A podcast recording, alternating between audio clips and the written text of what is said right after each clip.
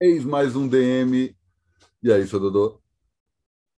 Oi, agora de novo separados. Voltamos à virtualidade, né? Depois desse encontro presencial súbito. Como é que foi o seu estado em São Paulo, seu Dodô? Foi a melhor possível, queimei minha língua. É...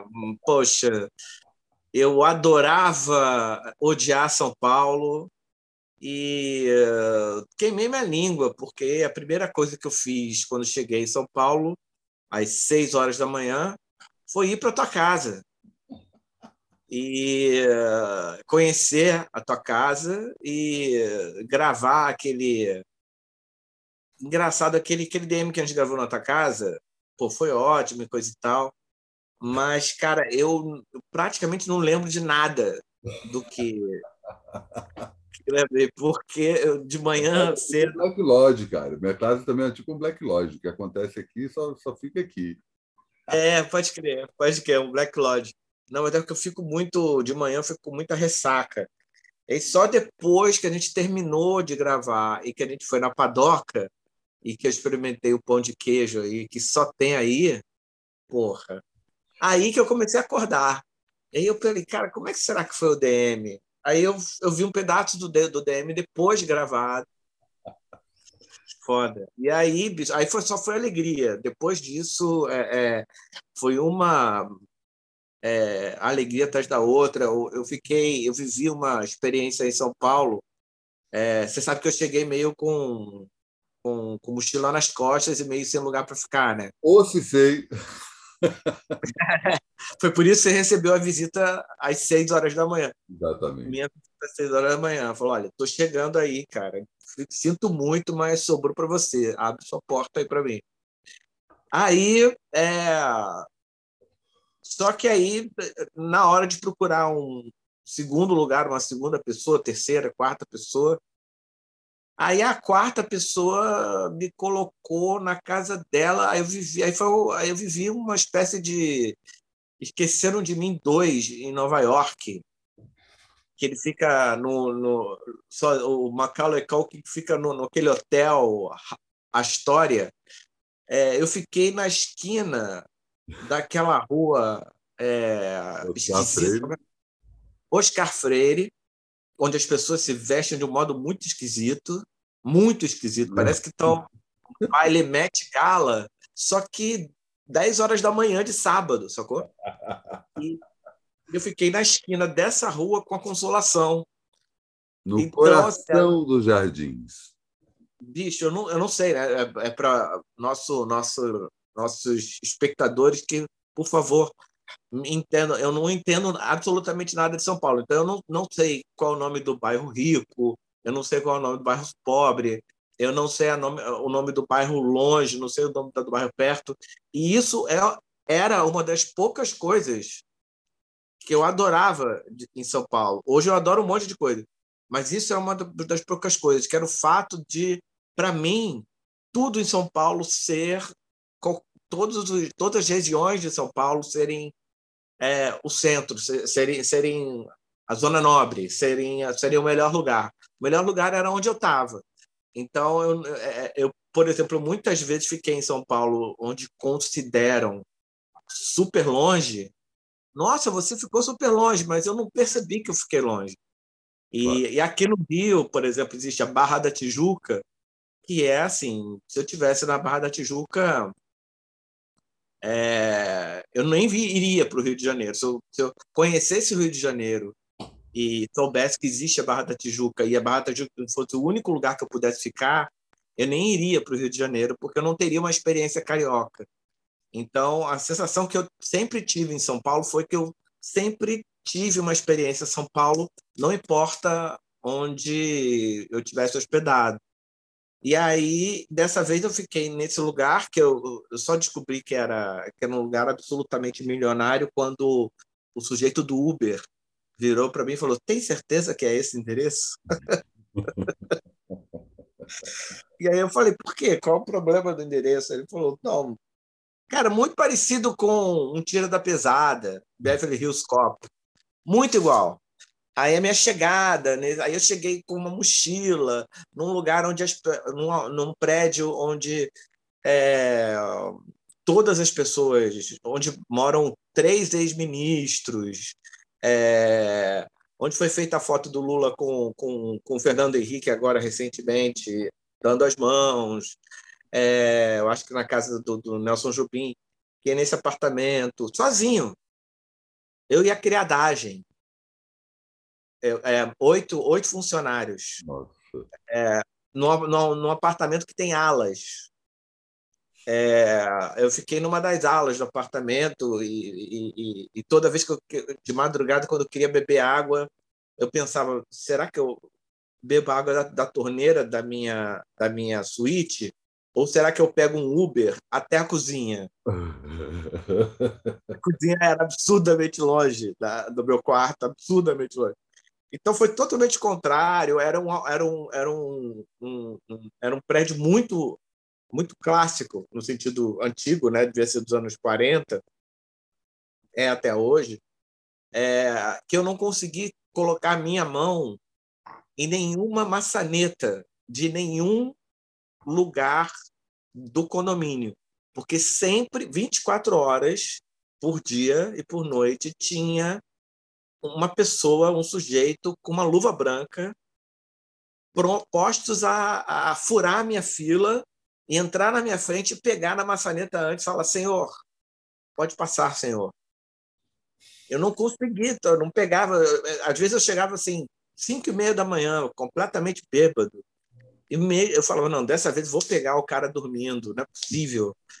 Não. Pelo menos o terceiro porteiro, porque tinha que, tinha que passar por vários porteiros, várias portarias, né? e tudo dourado, é, elevadores dourados e, e, tinha um cara na porta do elevador 24 horas por dia é, em turnos e você não conseguia pegar na maçaneta do elevador porque o cara pegava antes com a luva branca e falava o senhor pode entrar aí eu passei o restante dos meus dias todos em São Paulo aí nesse nesse no 14 quarto andar é, onde dava para a torre da, da lá da coisa Mudou completamente a minha.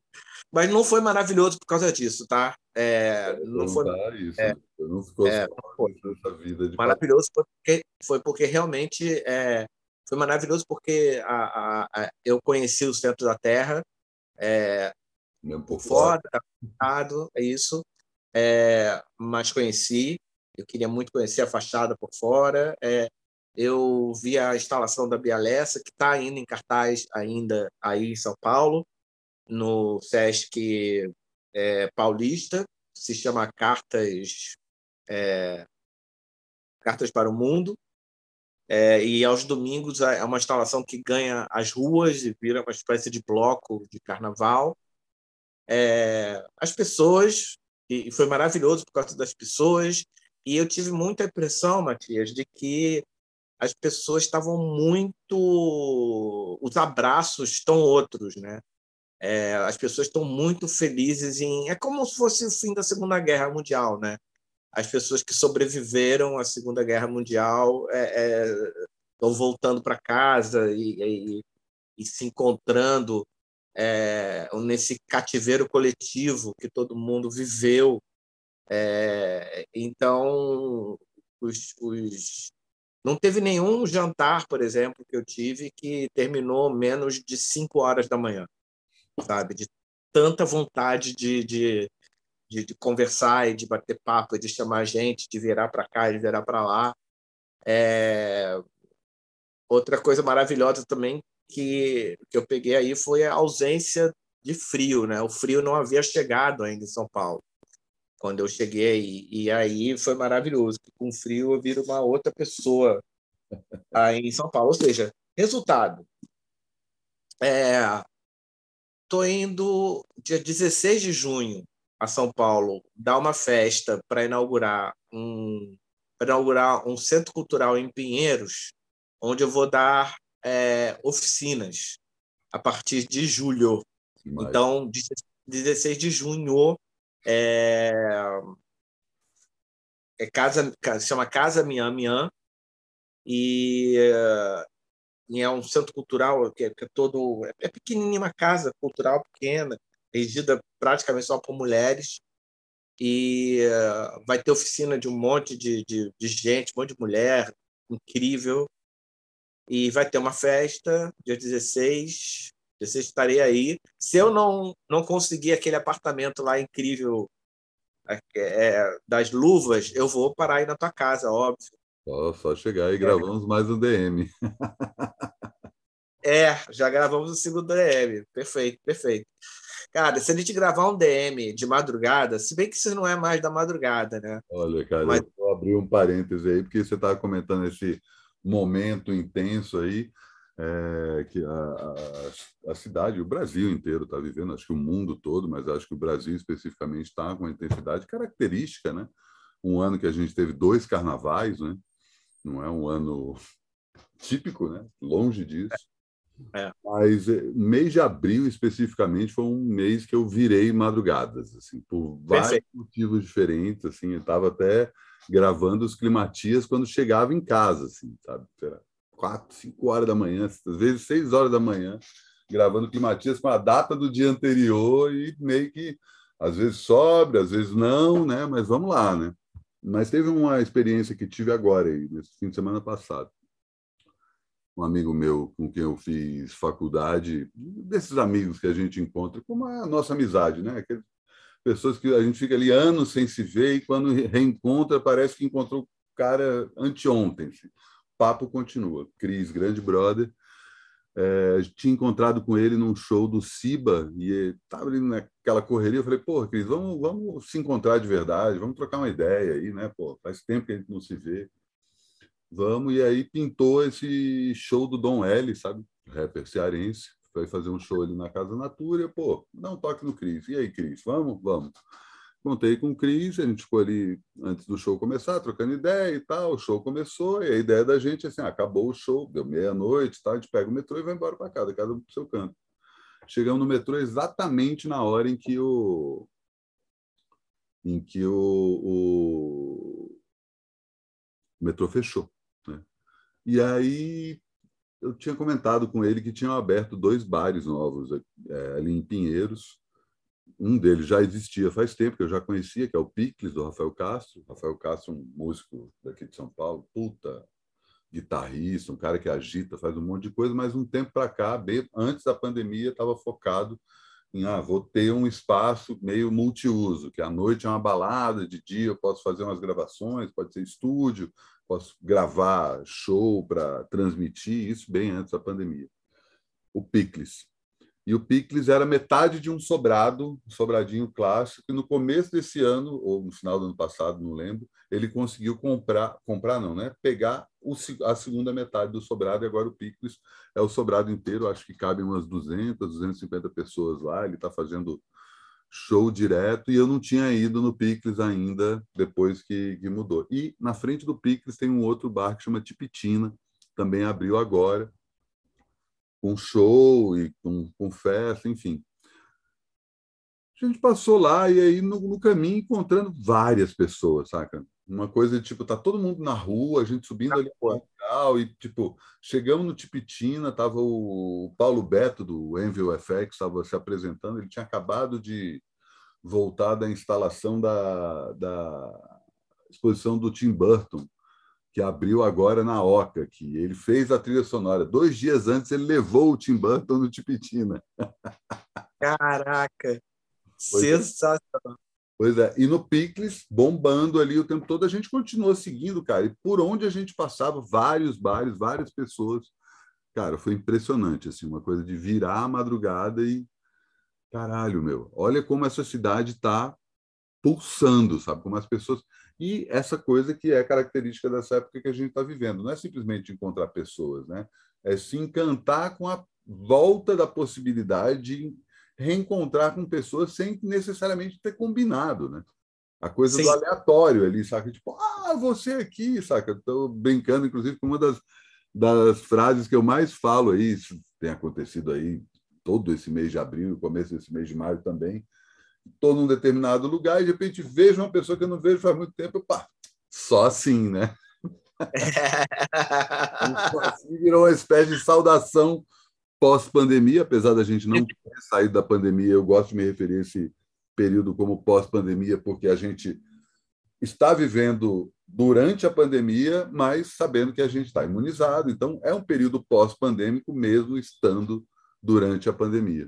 E é muito bom poder reencontrar com as pessoas desse jeito, cara. É, eu estava num, num boteco chamado. Não é boca a boca, não, é copa a copa. Uhum. E aí. E aí, e aí tu tava lá é, com uma amiga no Copa Copo, daqui a pouco uma amiga paulistana, atriz, é, super conhecida de São Paulo, a cada meia hora passava um grupo de pessoas assim que tomavam um susto com ela e ela tomava um susto e aí se abraçavam, gritavam no meio da rua, três horas, horas da manhã, encontros, encontros, encontros. Quando eu voltei para casa, tinha, tinha DM, mensagem DM no meu Instagram, dizendo assim: era Dodô, era você no, no, no bar, no, no Copa Copa? Era você, ou seja, tinha gente ali em volta, e é um barzinho desse tamanho, um boteco, um boteco bem pé sujo. Tinha gente que nem foi falar comigo, me reconheceu, eu não reconheci de volta, mas nem foi falar comigo. Esse, essa, de tão desacostumado que a gente está com, com o desencontro. Então, é porque a gente não foi. É, você não foi no Lollapalooza, né? Não. Eu acho que o Lollapalooza, lá dentro do Lollapalooza, deve ter sido bem um, um ensaio disso, sabe? Das pessoas se encontrarem lá. É... Bom, a gente vai ter oficialmente, a gente não, São Paulo vai ter oficialmente um carnaval em julho. Oficialmente. Na verdade, o carnaval oficial com a Liga dos Blocos de Escola de Samba, monobloco, com 120 mil pessoas, Sargento Pimenta, com 150 mil pessoas, é tudo em julho. Vai ser tudo em julho. Então teremos. São Paulo terá três carnavais. Três carnavais. Aí julho, aí em julho, agosto acaba o inverno, vem vem eleição, depois da eleição vem o, vem o golpe, ah, depois do... do golpe vem Copa do Mundo, é, e aí vem o carnaval de novo. Então, é, é... Carnaval do dia 31, né? Dia 1 o carnaval do dia primeiro, eu não sei, depende do golpe, né? É, fala aí do golpe. Como assim? Golpe tão... O golpe é uma tentativa de golpe? É, eu acho que eu acho que vai acontecer uma tentativa de golpe e que a, tentativa vai ser rechaçada pelo mundo. O próprio Bolsonaro ele já está tentando encontrar com o Joe Biden para não para falar de golpe, mas para dar uma sensação para o mundo de que ele é um um presidente democrata que, quando ele for reivindicar a questão da, das urnas, que é uma coisa que, ele, que vai acontecer, ele e o Exército Brasileiro, é, no exterior as pessoas não se espantem, achem, achem ok ele olhar para as urnas. Só que não, né, não vai acontecer. Vai, vai ser um escândalo, vai ser muito ruim para o Brasil quando o Bolsonaro tentar dentro, a gente eu acho que a gente vai conseguir sufocar esse golpe aqui dentro mesmo. Mas eu acho que não será com quantidade de gente nas ruas. Eu acho que a esquerda não vai mais para as ruas em, em, em grande quantidade. E eu arrisco a dizer, eu arrisco a dizer que por muitos e muitos anos que virão. Acho que a, a, a, a, esquerda, assim como a gente assim como não existia direita nas ruas, não existiu direita nas ruas durante 20 anos, que era a última vez que a direita foi nas ruas foi para pedir o golpe militar de 64. Foi para, perdão, foi para apoiar o golpe militar, a marcha da família, da família e depois para apoiar o golpe. É 20 anos não. E depois ela... mais, isso, cara, mais de 50. Oi? Não é 20 anos, pô, é muito mais do que isso. Você falou que faz 20 anos que a, que a direita não vai à rua. Muito mais do que isso. É, não, eu estou falando, fez, fez 20 anos, né? A, a, a direita não ficou sem ir para a rua durante uns 20 anos, mas eu acho que mais, né?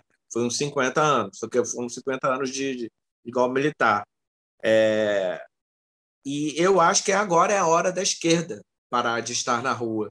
É, eu lamento isso, mas dá para ver isso muito claramente por causa da divisão nas redes sociais. Uhum. É, quando o Lula assumir, ele vai, acredite se quiser, ele vai ter uma oposição de, de esquerda, dentro da esquerda, tão grande é, do que a oposição da direita.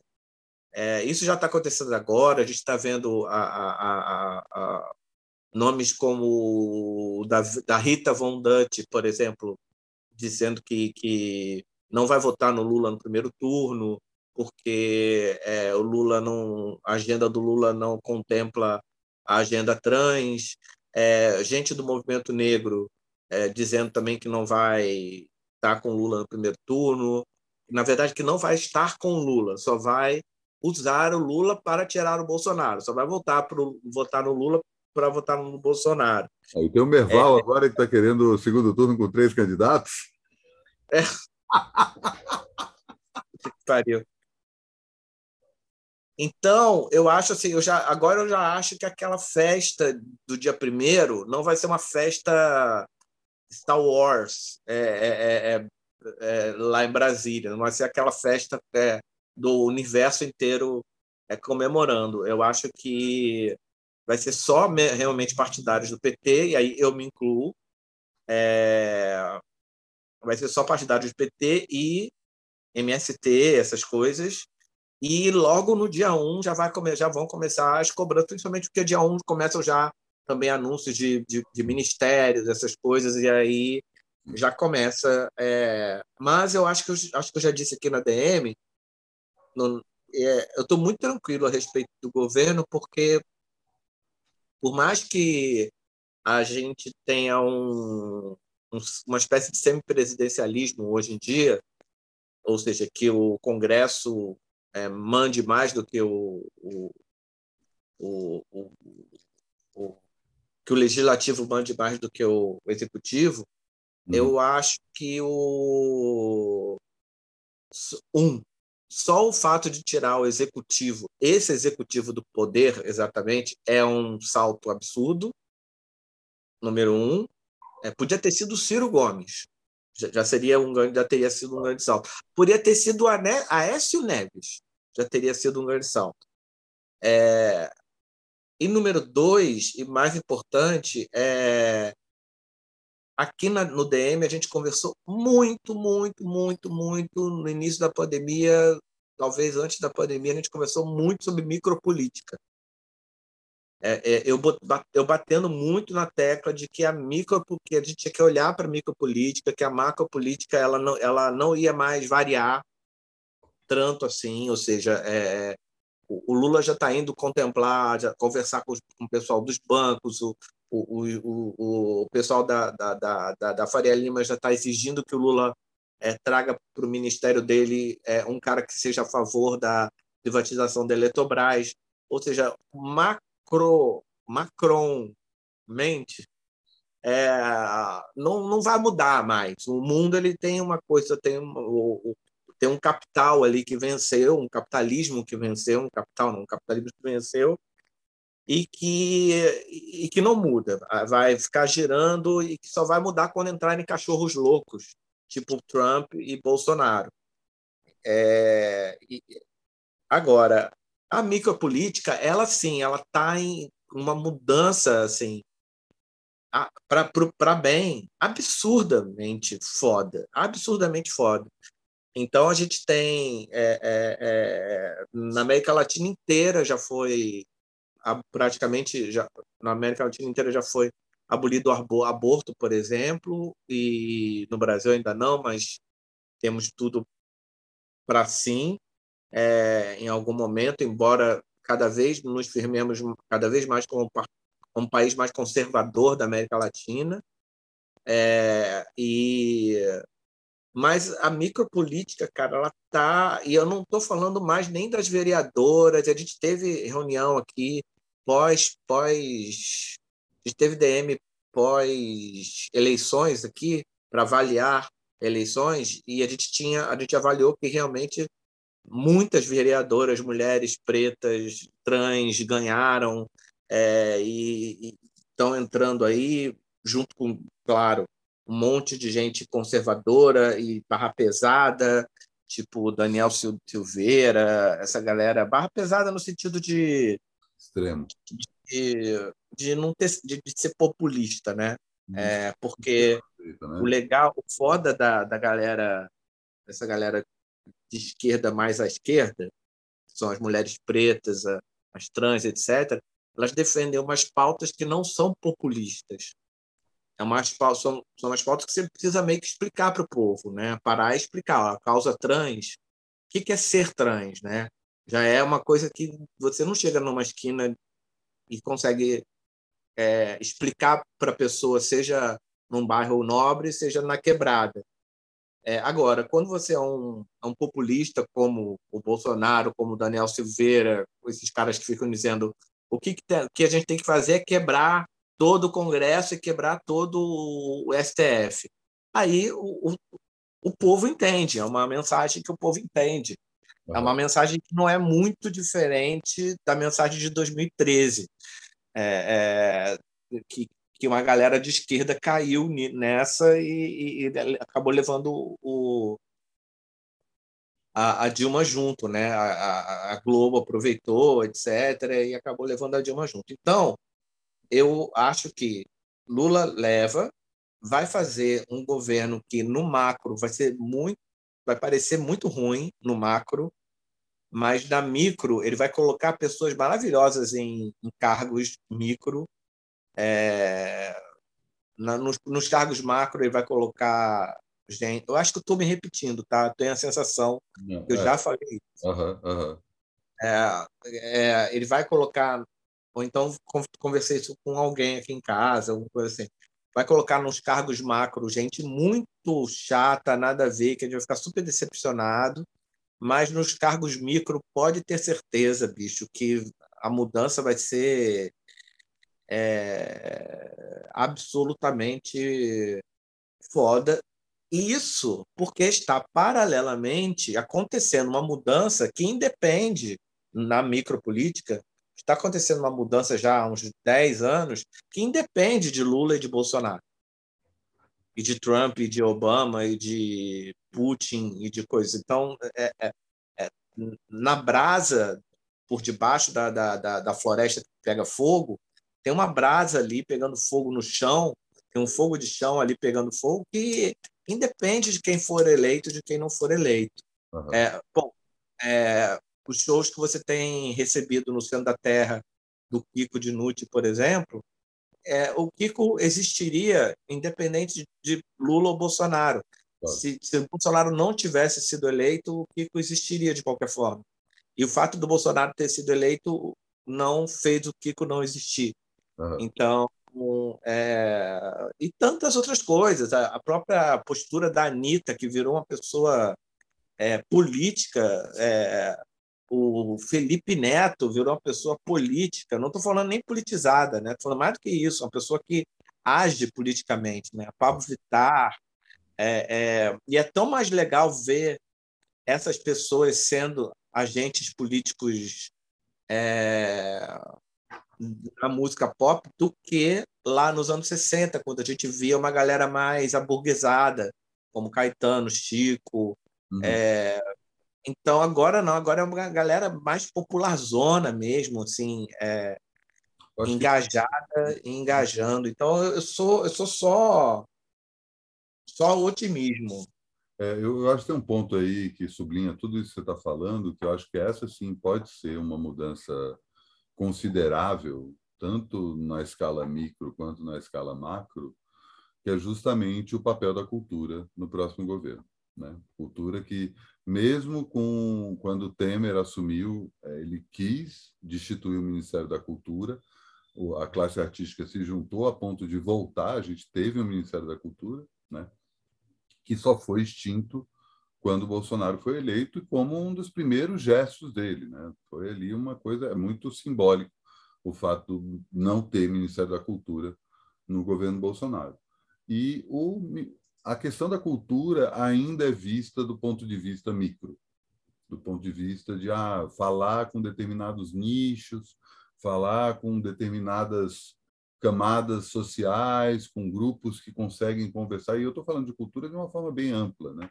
cultura no sentido governamental, não é simplesmente show, disco, livro, filme. Estou falando de acervo, museu, restauração, preservação de, de, de igrejas inteiras e de obras de arte, de locais específicos, né, que são históricos e tal. É... E a gente está num momento em que a cultura está cada vez mais acuada, né? conforme você falou, né? independente disso, a cultura continua. Fazer cultura é uma coisa que vai para além de simplesmente ter dinheiro ou não. Quem é do ramo simplesmente vai continuar no ramo, e isso vale para todas as questões micro, né? a questão feminista, a questão racial. Se tem dinheiro, dá para fazer melhor. Se não tem dinheiro, vamos lá fazer do jeito que dá. E por isso essas questões ainda são tratadas desse ponto de vista da micropolítica.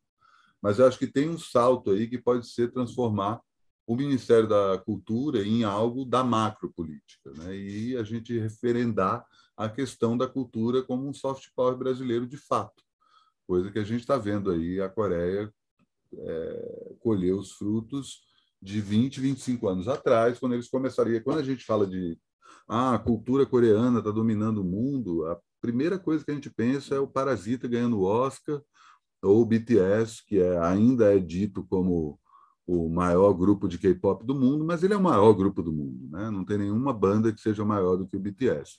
Não tem Metallica, não tem.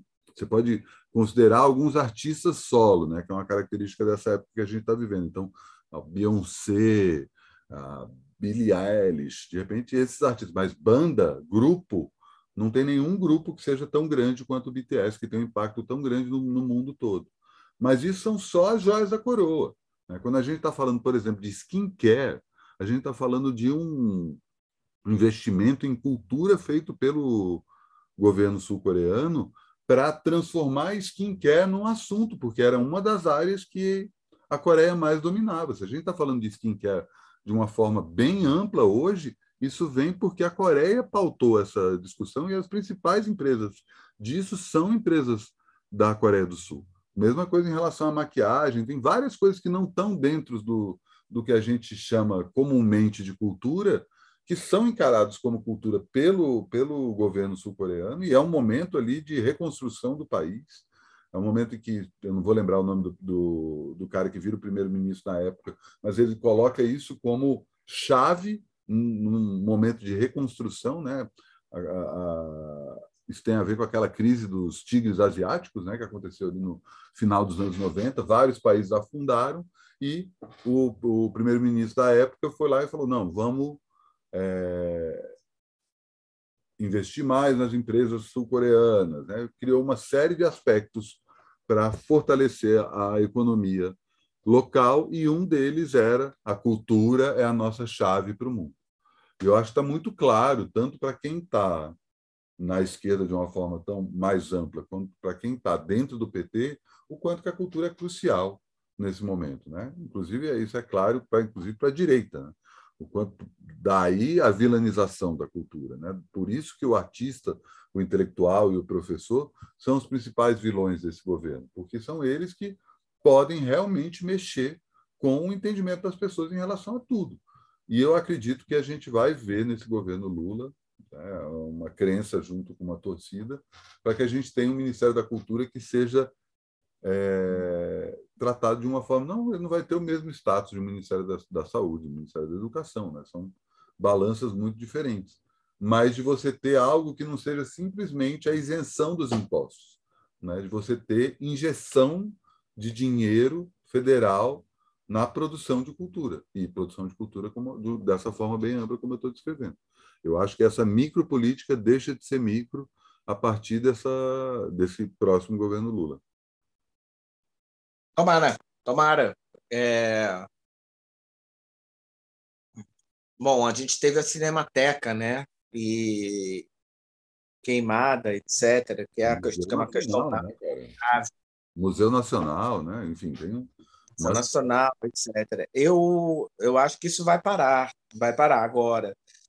Bem, assim, acho que vai haver uma grande cobrança em cima da. Eu não acho que, que não vai ser tão grande é, o Ministério da Cultura do Lula quanto o do, da Saúde, não. Acho que vai ser tão não, grande sim. Não.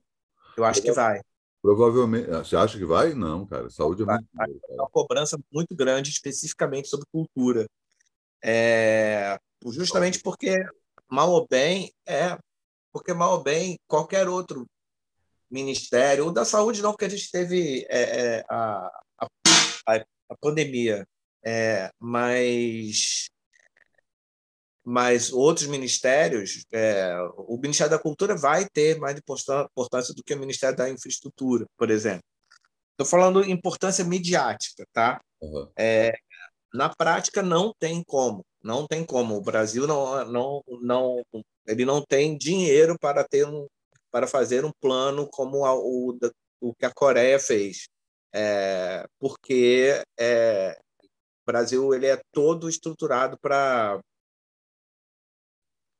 para é, um tipo de, de capitalismo oligarca que é muito parecido com o capitalismo da hoje, o capitalismo da Rússia é, e da Ucrânia também.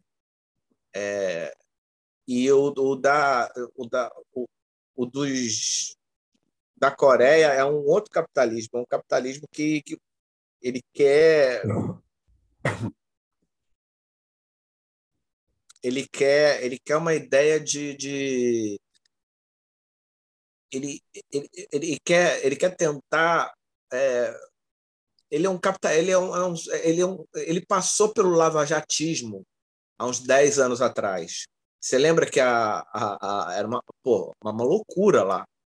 É, a primeira ministra ah, ela não a história não é nem é, né, era falava de fadas, né? Que é, era uma seita, era uma seita satânica com, com, com canibalismo, parada assim, beber, canibalismo, mas, mas beber sangue, beber sangue humano, é, o Ministério da Saúde, sacou? Pegava sangue humano em bolsa de sangue dentro do hospital para a seita da presidenta beber sangue.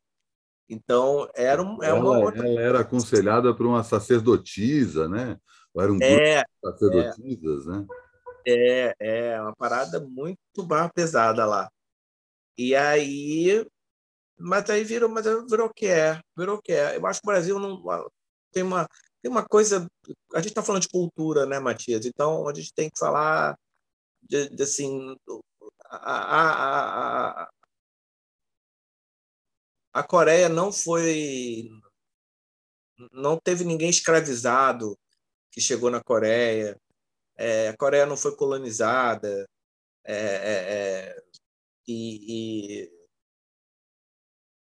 e, a Coreia não é latina, né? Então, assim, e, e não há indígenas na Coreia. Então, assim, a questão cultural no Brasil ela é muito ela é muito mais é, parruda do que a questão. É, a gente só tem duas grandes cidades na Coreia do Sul, né? E, e já foi. O drama coreano tem mais a ver com a cisão do país do que propriamente o que aconteceu com cada uma das suas metades. Né?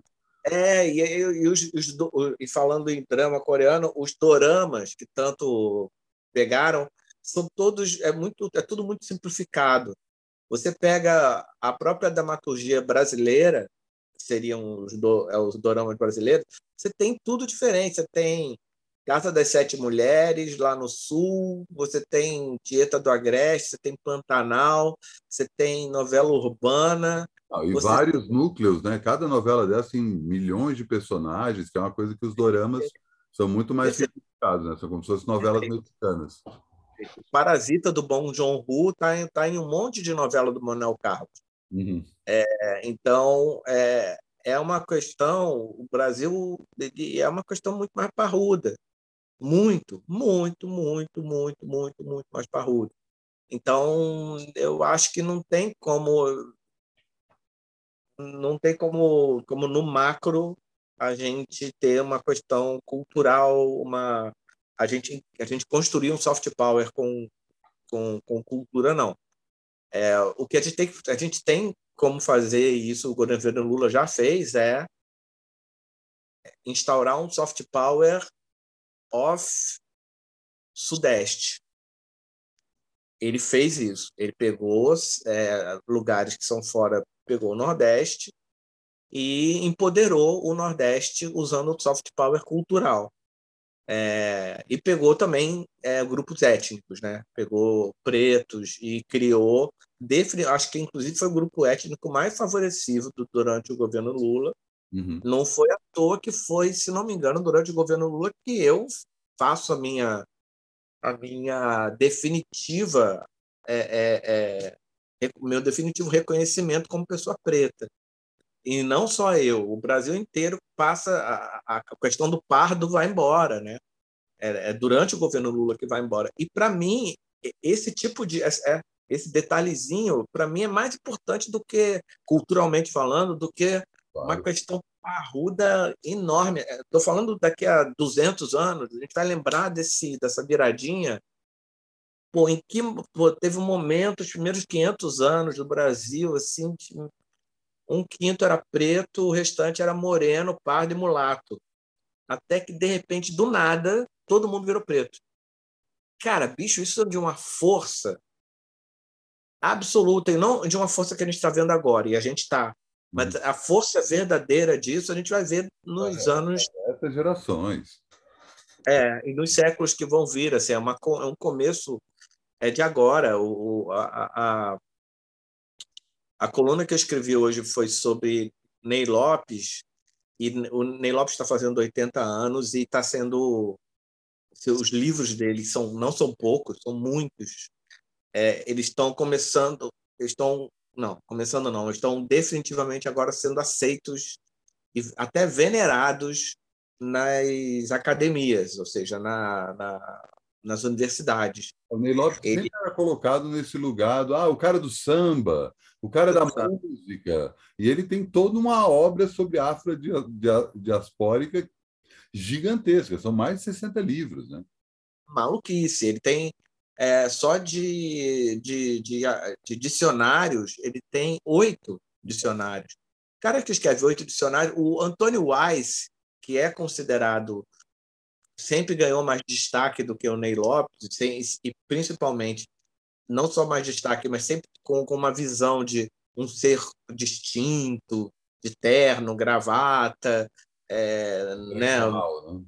intelectual, etc. Ele escreveu um, um dicionário só, que é o de língua portuguesa. Então, e, e, e, se a gente considerar que o dicionário de língua portuguesa é um dicionário é, colonial, se a gente for entender que é, quanto mais a gente empurrar só a língua portuguesa, é, a gente vai estar tá nos colonizando, e se a gente for entender que tanto o dicionário Aurélio quanto o Wise praticamente só tem língua portuguesa, a gente vai entender que esses dois livros são não, não, não nos fizeram bem e não nos fazem bem. O português o nos... correto, né? É, exatamente. O que nos faz bem é, é, a mistura de tudo, né? A gente tem o, o, o tem em casa o, o Ais e tem em casa o, o Aurélio e tem em casa os dicionários Banto e, e, e, e Yorubá e, e, e, os indígenas também, né? Que estão tá faltando os, os dicionários indígenas também. Eles, eles têm, existem, mas eles não têm tanto destaque ainda quanto está é, tá numa certa moda é, a questão preta. E aí, o meu ponto é o seguinte: eu sou jornalista cultural já vai fazer 30 anos. Já faz 30 anos. E eu pensei que eu ia escrever sobre Nietzsche é, a minha vida toda.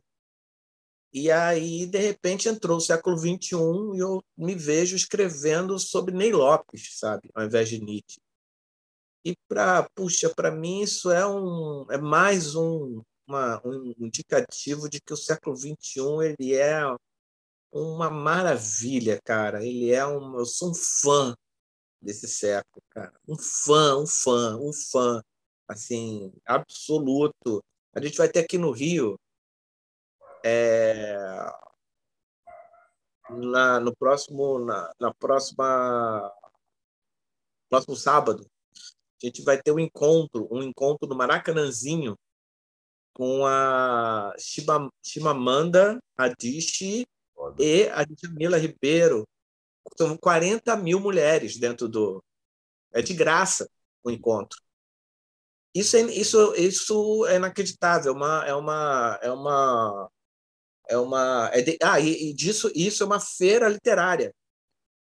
É uma, é um, é um, é um, é um, como é que é? É um evento dentro de uma feira literária que está acontecendo nesse momento aqui no Rio, chamada Ler, e que está bombando tudo mais. Aí um desses eventos é um esse evento gigantesco que é vai ser no Maracanãzinho. Então, cara, se isso não é utopia, eu não sei o que, que é. Então, assim. É, fico... né? Está rumo à utopia, né? ainda não é, pelos motivos. Ah, eu, fico muito, eu, fico muito, eu fico muito dividido nisso, né? nessa coisa, sabe, Matias, do, do bolsonarismo e do não sei o que lá, porque se fosse. Vamos fazer uma brincadeira aqui. E eu vou, eu vou, eu, eu, eu respondo primeiro para para não ter ar de provocação demais, mas já respondo. Se for para trocar é, o ano de 1992 por 2022, eu prefiro mil vezes 2022. É, e, e eu dá para escrever um livro só com os motivos. Uhum. É, em 1992 não existia é, é, é, tudo quanto é homem podia matar tudo quanto é mulher e dar porrada em tudo quanto é mulher porque não tinha uma lei Maria da Penha, uhum. Não, tinha termos como relacionamento tóxico. É, a questão do cancelamento que é que é, que é uma questão a questão pro, não existia pro, problematização não existia cancelamento, então você podia fazer o que quisesse. Então você filmava o filme do jeito que você quisesse, é, explorava atrizes, explorava nudez, fazia filme da Xuxa com um garotinho. É, é, o, o, a polícia matava mais do que mata hoje. É, a, a imprensa controlava mais o Brasil do que controla hoje, porque não existe internet, esse é um dos motivos. É, o, a imprensa cultural não controlava o Brasil como não controla hoje. É, a imprensa cultural era mais ou menos o que os cadernos de cultura queriam. O Brasil era o que os cadernos de cultura queriam. É, a quantidade de festivais de literatura era zero em 92. A quantidade de festival de rock era Hollywood Rock. É, nisso a gente pode negociar um pouquinho, porque realmente um, é um festival que tem The Cure, é, The Cure, Smashing Pumpkins lançando o Melancholy e Nirvana e L7 e Red Hot Chili Peppers é quantos melhor pretos? do que... Quantos pretos? Quantos pretos? É zero, né, cara? Zero preto. Tem, tem, tem, é, né, tem, é, tem uma coisa nostálgica não, aí. É, quantos não pretos, quantos, pretos, quantos trans, é, quantos trans, quanto. Tá. Mas é, é, isso, a gente pode negociar mais. Em 2022 a gente tem um festival que tem Bjork e Arctic Monkeys. É, tá? perfeito. Só perfeito. isso é um deslocamento. É claro que a gente gosta mais de Cure do que de Arctic Monkeys, mas isso é só uma questão etária. Né? É, total, total. Você tem, você tem toda a razão. Então, eu queria fazer essa brincadeira, sabe, a respeito de da gente dar uma deslocada no, no tempo, sabe? De, de achar que o tempo é, é, é... eu acho, bom, é a história da meia-noite em Paris, né? Da gente achar que o tempo que passou era sempre melhor do que o tempo de hoje. Uhum. E que tem um nome de fato para isso, síndrome de não sei o quê. Eu não sofro dessa síndrome. Sim, eu acho que o melhor tempo é hoje e que Nelson Cavaquinho não teria morrido pobre, super pobre, se ele tivesse hoje é, é, tocando, ele estaria, Só sei lá... Aí, cara. Nem Lisboa, a gente não estaria reverenciando ele em vida.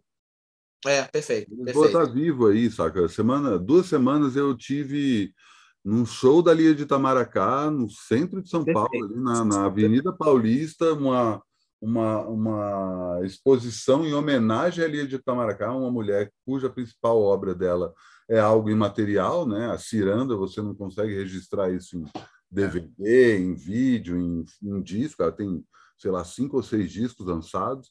Toda a, a, a, exposição tem vários momentos ali registrando que ela foi presa ou porque teve que parar a ciranda em determinada hora porque a polícia baixou que aquilo é vagabundagem e aí a mulher está lá, cara, com quase seus 80 anos, senhora de tudo, sendo reverenciada em vida. Quantos mestres a gente só foi reconhecer depois que o cara morre e tal.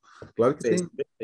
Essa tua conversa é, ela é irmã do, do meu mantra, né? um dos meus mantras. Eu tenho dois mantras. Um é paranoia e precaução, de achar que tudo pode dar errado, tudo pode estar no pior cenário possível. Cogite a possibilidade das piores merdas acontecerem, porque tudo que não for a pior merda é lucro e o outro que é o só melhora. Se você olhar de todo ponto de vista, tudo só melhora. Você está citando uma série de exemplos, vamos citar outros. É, preocupação com a questão climática, preocupação com direitos animais, preocupação com a, a, a possibilidade da gente a gente está encarando não é, é, terminar casamentos de uma forma positiva, sabe? A gente é. não está mais achando que o fim de um casamento é uma derrota, sabe? As pessoas que fazem parte de um mesmo casal. Eu estou indo viajar agora com a minha ex-mulher na, na brodagem, assim, porra. E a gente está super feliz com isso, que massa que a gente conseguiu, é. que a gente não está mais casado, a gente não mora mais no mesmo lugar, a gente não tem mais ideais em comum, mas o sentimento um pelo outro permanece. Pô, vamos, vamos exercer isso. Eu acho que. E aí, assim, tanto a pandemia quanto o Bolsonaro vêm como exemplos extremos da maldade de coisas, né? Você já falou isso diversas vezes aqui no DM, né? Quantas pandemias a gente já vivia, convivia sem dar conta que aquilo era uma pandemia, a pandemia do racismo, a pandemia da violência, a pandemia do, do enfim. E aí tem que vir uma pandemia para explicar para a gente o que, que é estar nesse, nesse momento, né? E o Bolsonaro é a mesma coisa, né? O Bolsonaro só é a, a versão mais perversa de outros governos que a gente teve em outras épocas que não eram tão perversos, mas que é. tiravam uma série de pessoas do, da jogada. Né? É isso. O, o parafraseando Gilberto Gil, né? Mais uma vez, não me iludo, tudo permanecerá do jeito que tem sido, transcorrendo, transformando. E o Ney, o Ney Lopes, ele é porque não está aqui, eu teria que levantar, mas eu escrevi a coluna usando alguns livros dele eu encontrei um trecho que explica muito bem isso que a gente está, obviamente, de um modo filosófico, porque ele é um filósofo. Isso. Mas eu não consigo ter acesso aqui. Eu estou no celular aí. Você tem teu computador aí? Tem. O que, que é? Qual que é o livro? Chega, chega lá na minha coluna, consegue entrar nela? Ah, acho que sim, peraí. Deixa eu ver, mas vai, vai falando aí enquanto eu vou buscar. É, que, é, que é uma questão da é, é, o livro é o Ifá e Columi, que é ele explicando o que, que é o, o Ifá, que é, é uma palavra relativamente conhecida, mas as pessoas costumam não saber o que, que é. Uhum. E o Ifá é um oráculo, só que é um oráculo, obviamente, muito mais antigo do que é, os oráculos que a gente conhece, que são os oráculos gregos, é, e, enfim, os oráculos ocidentais, até os oráculos chineses como Xing, etc, etc. O Ifá pode ser considerado o oráculo mais antigo do mundo. E aí ele vai ali, ele estudou muito, muito, e ele está desfilando os saberes ali do, do Ifá. Então, quando chega no final da coluna, na, no último parágrafo da coluna, se você puder ler para mim. É, eu estou chegando aqui nela, já, já tem. Aí Aí ele, ele explica de que, que o mundo é feito, né? É, e ele explica exatamente de onde vem o Bolsonaro. Sem falar do Bolsonaro, esse livro foi escrito é, muitos anos atrás. É, mas falando de onde vem Bolsonaro, para onde vão, de onde eles voltam, é, e também o bem, da onde ele vem. Eu acho, o, eu acho que o bem ele é mais misterioso. Eu fico mais encantado de como, como é que as coisas melhoram assim de, de uma forma tão o bem eu... está falando da, da, bondade ou do Jorge Ben? É, não, da, de, de, de... O Pô, onde é que será que anda? O bem será que anda mais misterioso, né? Por, por onde será que anda o Jorge Ben? falando nisso, pós-pandemia. Deixa eu ver aqui, ó, o final da tua coluna. É, é o último parágrafo? Não, pega o penúltimo, aí, aí lê o penúltimo e lê o último, por em favor. Suas canções cujas letras estão preparadas. Não, acabou de vir o anúncio do Paywall. Espera aí que eu já dou um. Ah, sim, pô, foi mal, foi mal. Essa, essa pequena questão, mas, enfim, já já resolvida. É... Ah, aí, é... aí ele explica com palavras muito tranquilas. Isso, isso é uma coisa muito importante também no, na questão da nossa nova filosofia, Matias. Aqui, Isso novo. Achei o trecho. Em suas canções, aí, pra... em suas canções cujas letras estão sendo preparadas para serem editadas em livro, Ney Lopes trabalha com metáforas para falar com o povo, seu interesse primeiro. Goiabada Cascão é coisa fina que ninguém mais acha. Vida de casa de vila, sem, sem chateação, já não tem praça mas como era bom, dizia o famoso samba. Escrevo do sossego de uma casa de vila, e como é bom escrever sobre os 80 anos de Ney Lopes. As coisas existem, resistem, irmão café. É como você canta, mesmo os usados, moídos, pilhados, vendidos, trocados, estamos de pé. De pé, prontos para que, sob sua inspiração, resolvermos a questão dos azeites que nesse país teimam em não se misturar. É isso, né? Muito bom, muito bom. Eu até aproveitar esse gancho, embora ele já está estourando o tempo, para comentar sobre a ópera que eu assisti nesse na, na sexta-feira. A ópera teve aí em cartaz no Teatro Municipal durante toda essa semana a ópera chamada Café, que ela foi inspirada num libreto que o Mário de Andrade escreveu em 1941, a partir do, de um possível levante dos trabalhadores que foram é, no fim das contas, as vítimas, as principais vítimas da quebra da Bolsa de Valores em 1929. Ele cogita esse cenário que realmente aconteceu, houve a quebra da Bolsa, a cultura, a cafeicultura no Brasil é, quebrou, e, como de praxe no país, quem pagou a conta foram os funcionários, um monte de gente sem emprego, sem ter onde morar, passando fome, e ele cogita a possibilidade que, naquela situação, pudesse haver um levante trabalhista que destronasse as elites do, do poder brasileiro. Essa ópera ela foi é, transformada em ópera de fato, era só um libreto. É, esse ano, pelo Felipe Sena, compositor, que juntou-se com o Sérgio de Carvalho, da Companhia do Latão, para montar essa ópera no Teatro Municipal, que teve a participação do Balé Paulistano, da Orquestra Sinfônica Municipal, do, do Coral Paulistano e do grupo de cultura do MST, um coletivo de cultura do MST, e de ninguém menos que Jussara Massal e Negro Léo. Nossa! Cara, foi inacreditável. Assim, a primeira parte da ópera é uma ópera convencional, saca? Que tem um momento que a Jussara canta que é maravilhoso, assim, é realmente, mas é uma ópera convencional, assim, tá dentro do que você espera quando você escuta falar em ópera.